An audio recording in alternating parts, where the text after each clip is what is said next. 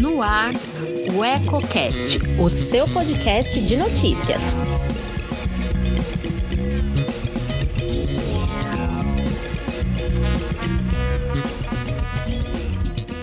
Olá, eu sou Elton Laude e começa agora mais um Politicando, que toda semana traz alguns pontos e contrapontos do meio político. Quer saber o que está dando o que falar nos bastidores? Fique comigo. Antes de começar, clique aqui embaixo e inscreva-se. Isso ajuda muito a fortalecer nosso canal e nos motiva cada vez mais a produzir conteúdo relevante, sempre com seriedade e profissionalismo.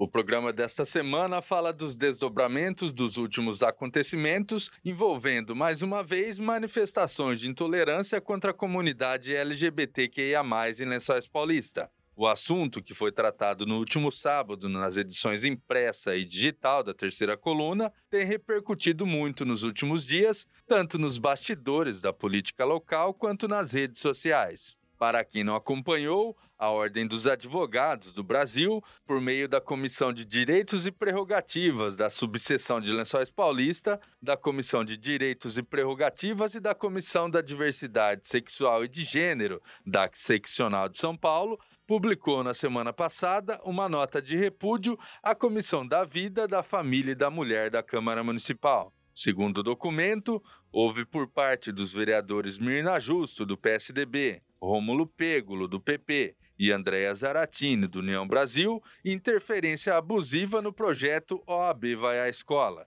um programa idealizado com o objetivo de levar às alunas e alunos do ensino médio noções de direito e cidadania, com foco no artigo 5 da Constituição Federal e relaciona os direitos de todos os cidadãos. Ao que consta, a referida comissão encaminhou um ofício à OAB, vale lembrar, é presidida pelo vereador e advogado Glauco Temer Feres, do MDB, questionando uma série de pontos relacionados a palestras do projeto OAB Vai à Escola, especificamente de duas que foram realizadas entre maio e junho, após solicitação de uma escola estadual do município, na qual uma aluna trans estaria sendo vítima de bullying. O ofício foi entendido como uma afronta às prerrogativas da profissão, uma tentativa de ditar o que pode ser abordado no projeto. Além disso, não soou bem entre a classe o fato de a iniciativa ter se dado após uma movimentação em grupos de WhatsApp com ataques a dois advogados pelo fato de as palestras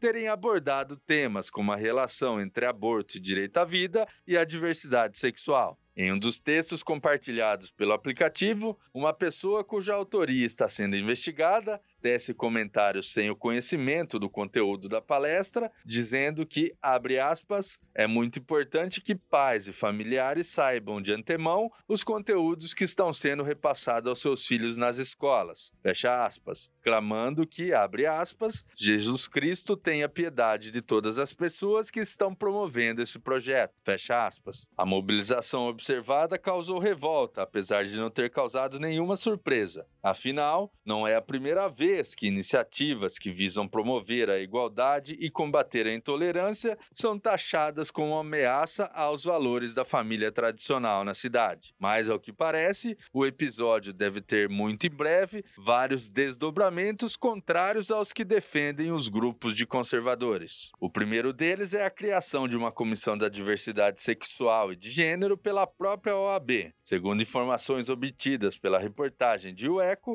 os acontecimentos recentes contribuíram para que o projeto, que estava engavetado na instituição, tivesse andamento. Seis advogados se voluntariaram para compor o órgão, cuja criação depende agora apenas da aprovação da diretoria. Outra informação é que diversas lideranças ligadas direta e indiretamente à comunidade LGBTQIA, estão se mobilizando e organizando para o início de uma série de eventos cujo objetivo é dar voz à causa da diversidade sexual sobretudo em defesa dos direitos humanos. Tais ações já contam, inclusive, com o apoio da própria OAB, além do Ministério Público e de outros órgãos nos âmbitos regional e estadual. E por falar em Ministério Público, em breve a promotoria local pode instaurar um inquérito civil público para apurar graves denúncias relacionadas a casos de homofobia ocorridos recentemente no município. Os detalhes têm sido mantidos em absoluto sigilo, mas fontes acreditam que os desdobramentos desse caso devem representar um grande marco para a luta contra o preconceito e a intolerância. Vale citar também que o Ministério Público também está analisando os caminhos que serão seguidos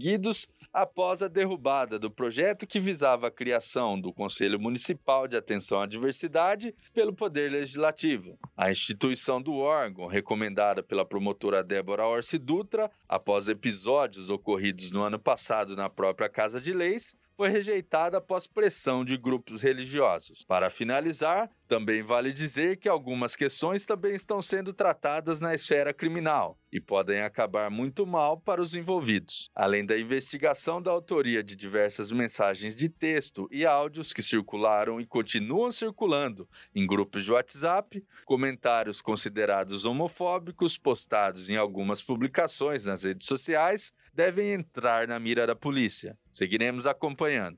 Por hoje eu fico por aqui. Continue ligado em nossas plataformas digitais e antes de sair, deixe seu like, comente o que achou e compartilhe com os amigos. Ainda não é inscrito em nosso canal? Clique aqui embaixo e também não se esqueça de ativar as notificações para ser informado sobre novas publicações. Até a próxima. Um abraço.